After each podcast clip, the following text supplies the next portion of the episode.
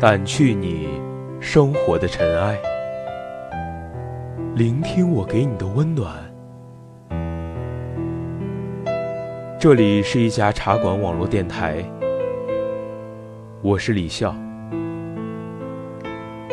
今天给各位分享一篇来自听友的投稿文章，《我的父亲》，曾庆南小传。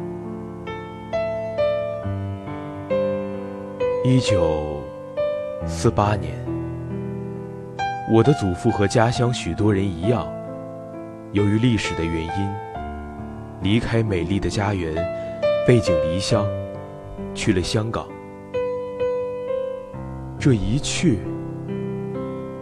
竟然与家人失去了联系。是年，我曾祖父因病逝世。几个月后，曾祖母也随之而去。可怜我祖母，先后料理了两位老人的后事，家里已是一贫如洗。在那样一个年代里，我的父亲却不知天高地厚，从我祖母身上咕咕坠地，来到了这个世界。祖母没有被接踵而来的打击所击溃。父亲的出生，却很快让祖母从纷乱的阴影中走了出来。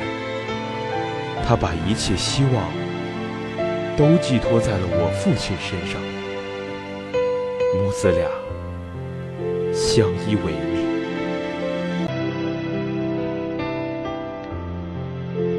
俗话说：“穷苦孩子早当家。”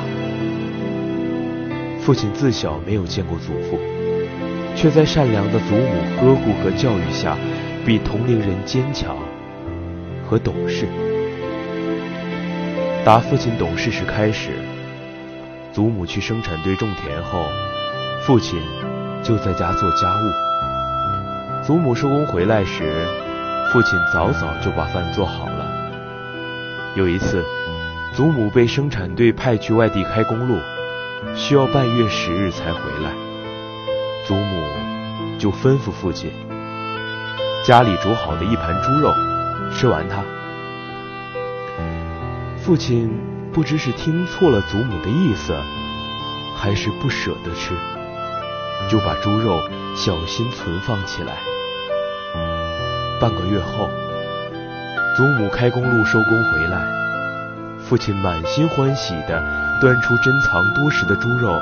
准备给祖母接风洗尘时，揭开盘盖一看，香喷喷的猪肉不见了，呈现在眼前的是长长的腐烂眉毛和一股浓浓的恶臭。祖母每每跟我们说起此事，眼睛总是湿湿的。真的令人唏嘘不已。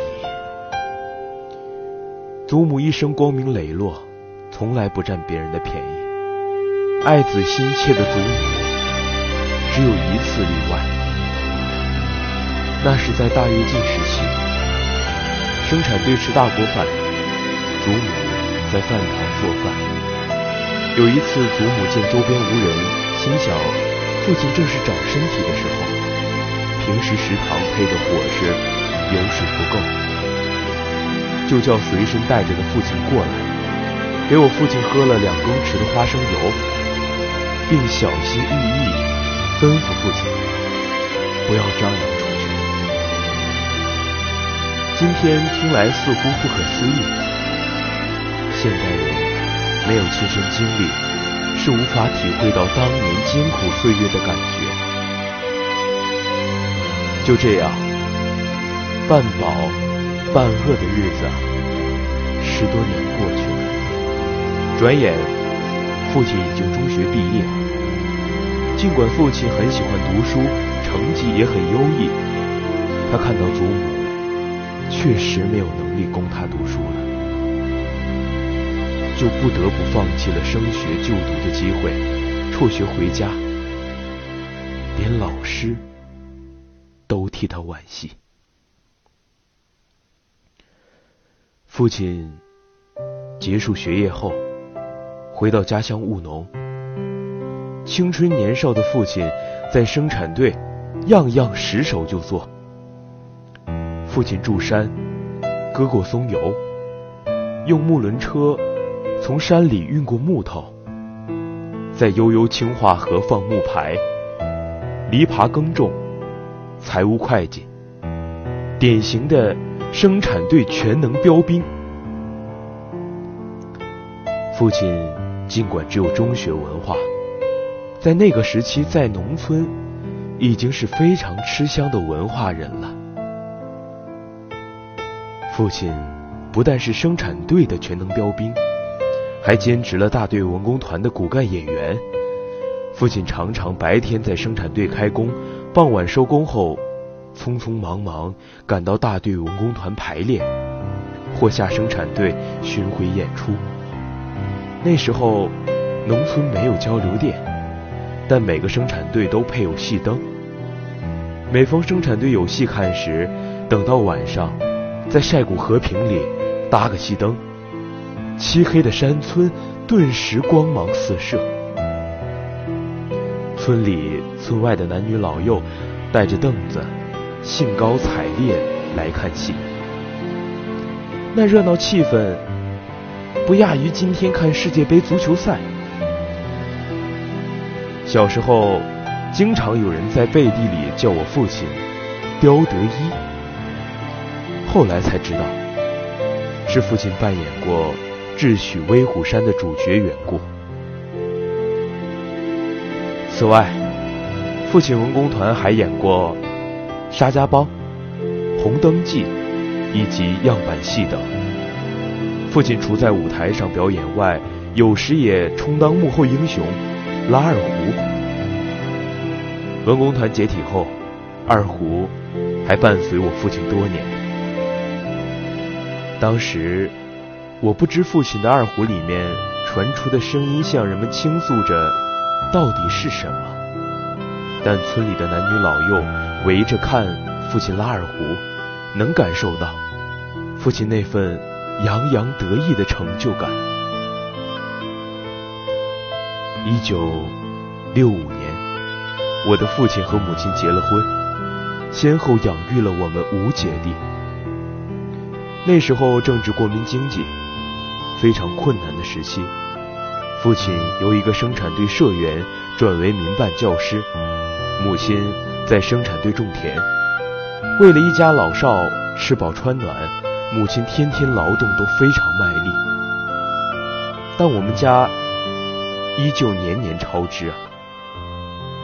父亲不愿意向生活低头，放学一回到家，顾不上喝一口水。就跑到自留地里去忙活了，一年四季，花生、番薯、土豆轮换种植，尽可能的让自留地产生最高效益。可能是我家人口多，自留地多的原因吧。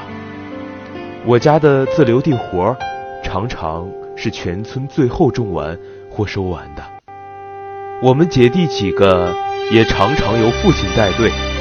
加入到自留地的生产中去，在家里，在父母的调教下，都是大的带小的，家务分工合作，喂猪养鸡，担水做饭，井然有序。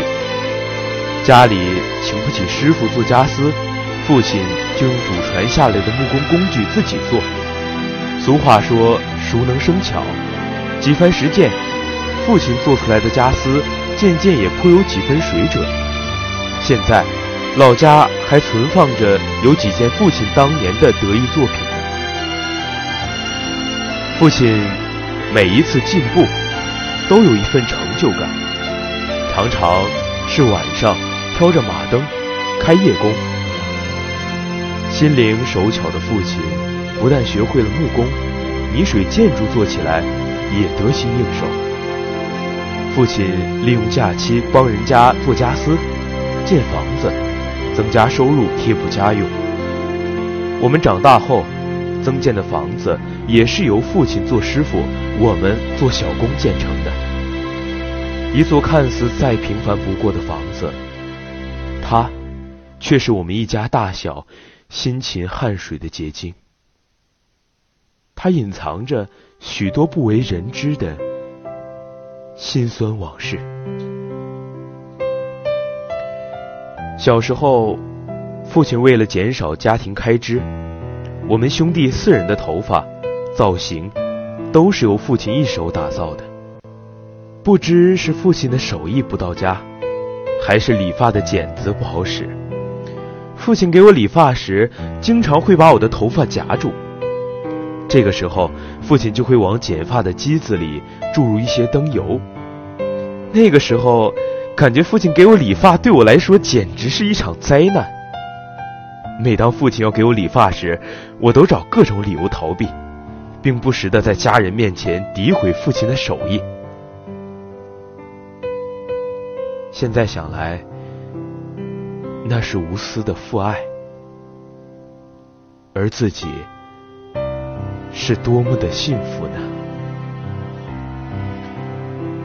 然而，那个年月，我和我的同龄人，有多少人会感悟这厚重的父爱和记得感恩呢？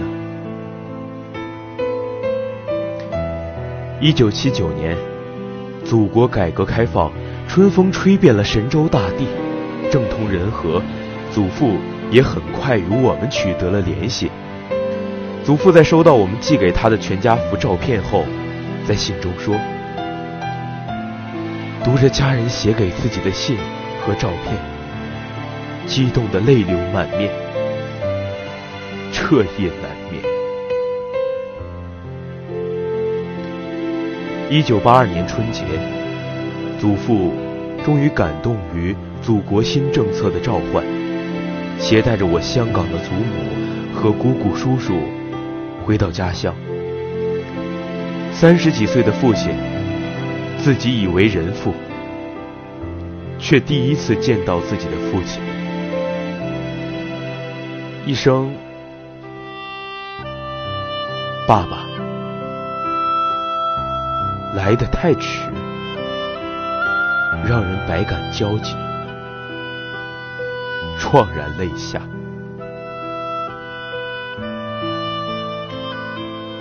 一九八三年，国家为了普及农村教育，让父亲到县教育局进修。这对于一直求上进的父亲是求之不得的。但是祖母老了。我们五姐弟还在上学，一家八口人的温饱，怎能让母亲一个人去扛？父亲只能望洋兴叹。当祖父知道此事后，非常高兴，力挺父亲去深造。祖父每个月从自己工资里扣除几十块钱，寄回来贴补家用。父亲进修时，课间老师问父亲：“是哪个乡镇的？”父亲告诉老师说：“是爱子的。”接着老师又问我父亲：“是不是狭隘的爱？”父亲说：“是狭隘的爱，虽然是同一个字。”但父亲坚决不希望他人用贬损的字眼来介绍自己的家乡。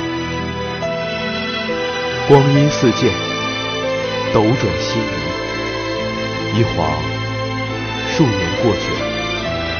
父亲拿到了大学文凭，成为了一名正式教师，并由小学乡校转入镇中学任教。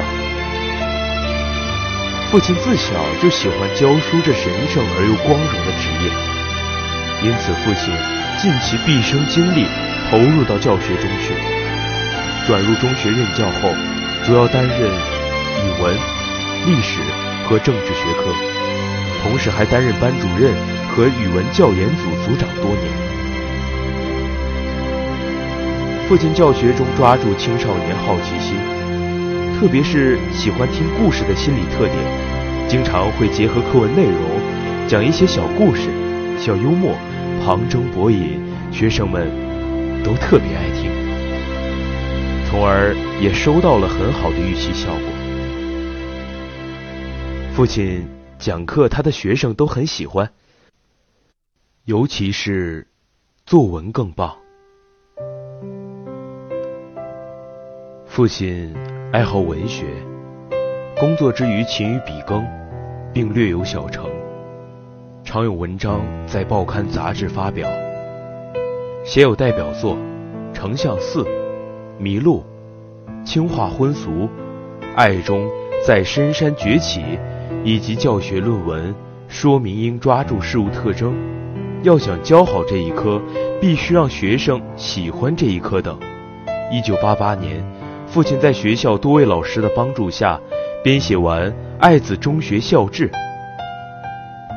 父亲上作文课时，常写一些课本之外的作文，并把自己在报刊上发表的文章给学生看。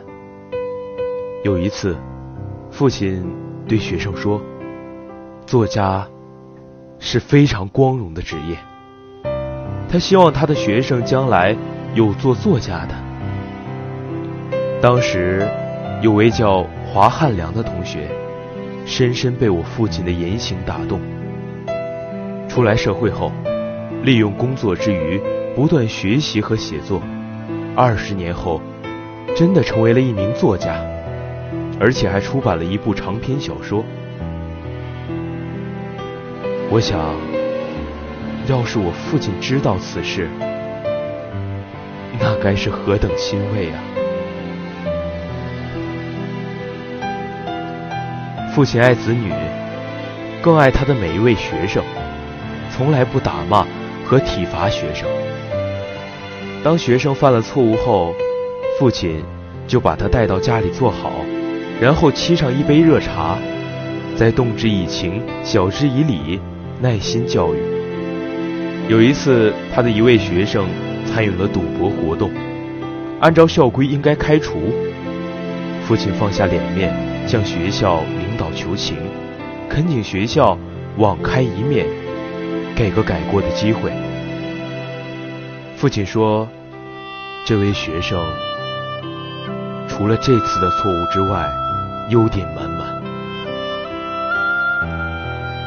毕业多年后，这位学生终于成就了一番事业。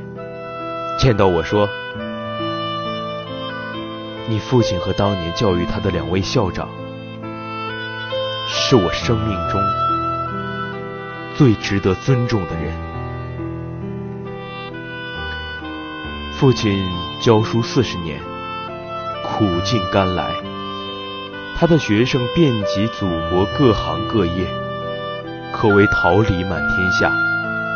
每年的春节，他的学生回来见面，依旧叫他老师。父亲常说，他看到。是祖国人才辈出，我陶醉了，也知足了。虽然我现在还不富裕，但我感觉我现在已经是一个大富翁了。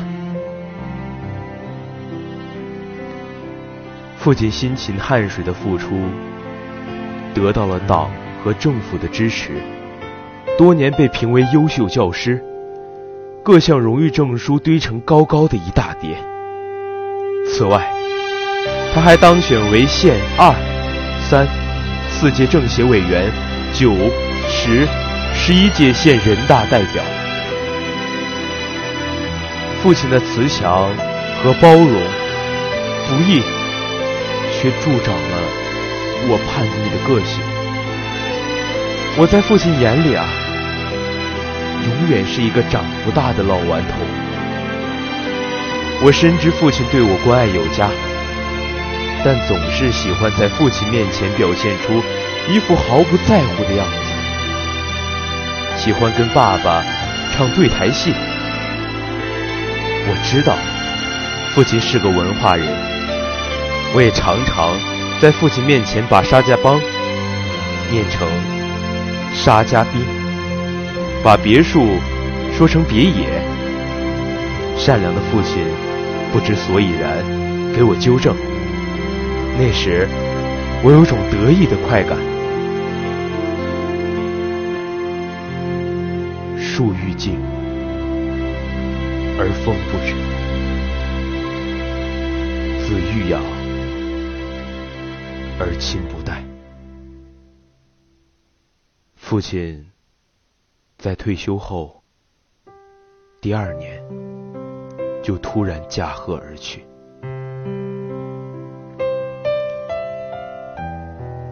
爸爸，你走的那么匆忙，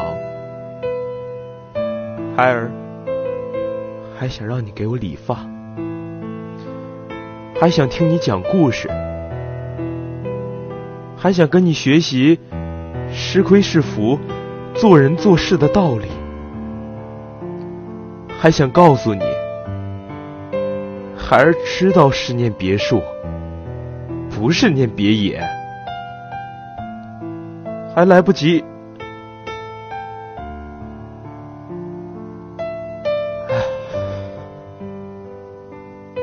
太多太多的来不及，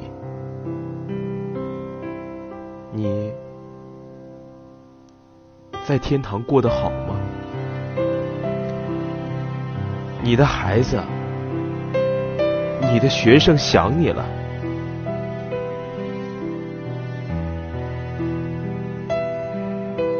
如果有来生，我还想做你的儿子。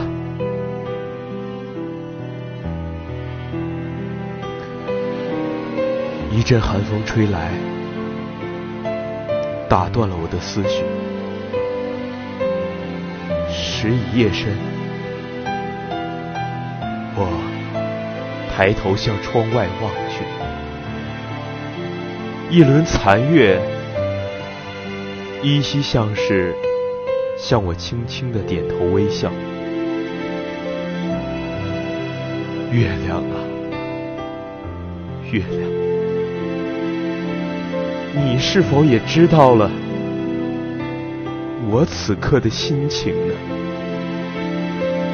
啊！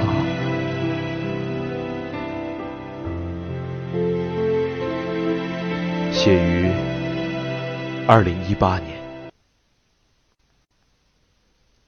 在这里，我们特别想感谢听众曾先生投来的这篇关于父爱的稿子。我们相信。它足以让许多人热泪盈眶。那一句“子欲养而亲不待”，子欲养而亲不待。是啊，子欲养而亲不待。我们生而为人，经历颇深，却总是要从别人的故事里看到自己，为之涕零。但如果亲尚在，亲尚待，可否摘下耳机，给那位远在家乡的爸爸和妈妈？挂一个电话，你什么都不必说，说一句“爸。妈”，我想你们了。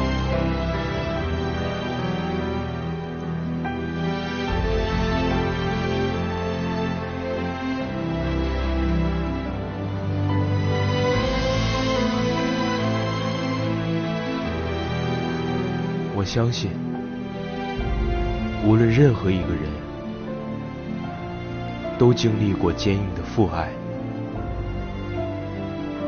和软绵的母爱，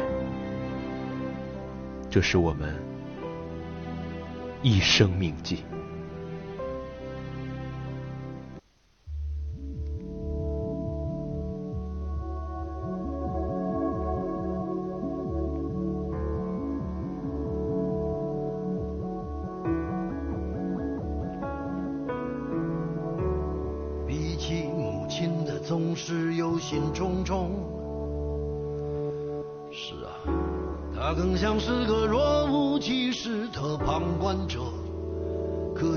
拘谨的旁观者。遗憾，我从未将他写进我的歌。然而天晓得这意味些什么。然后我一下子也活到容易落泪的岁了。当徒劳人世纠葛，兑现成风霜周折，爸，我想你了。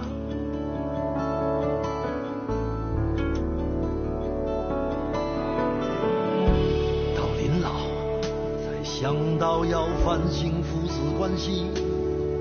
说真的，其实在回答自己敷衍了半生的命题，沉甸甸的命题，它在这里将我拽回过去，像个终于灵验的咒语。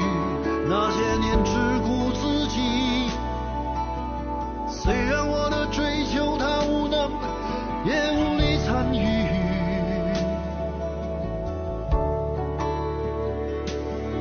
只记得我很着急，也许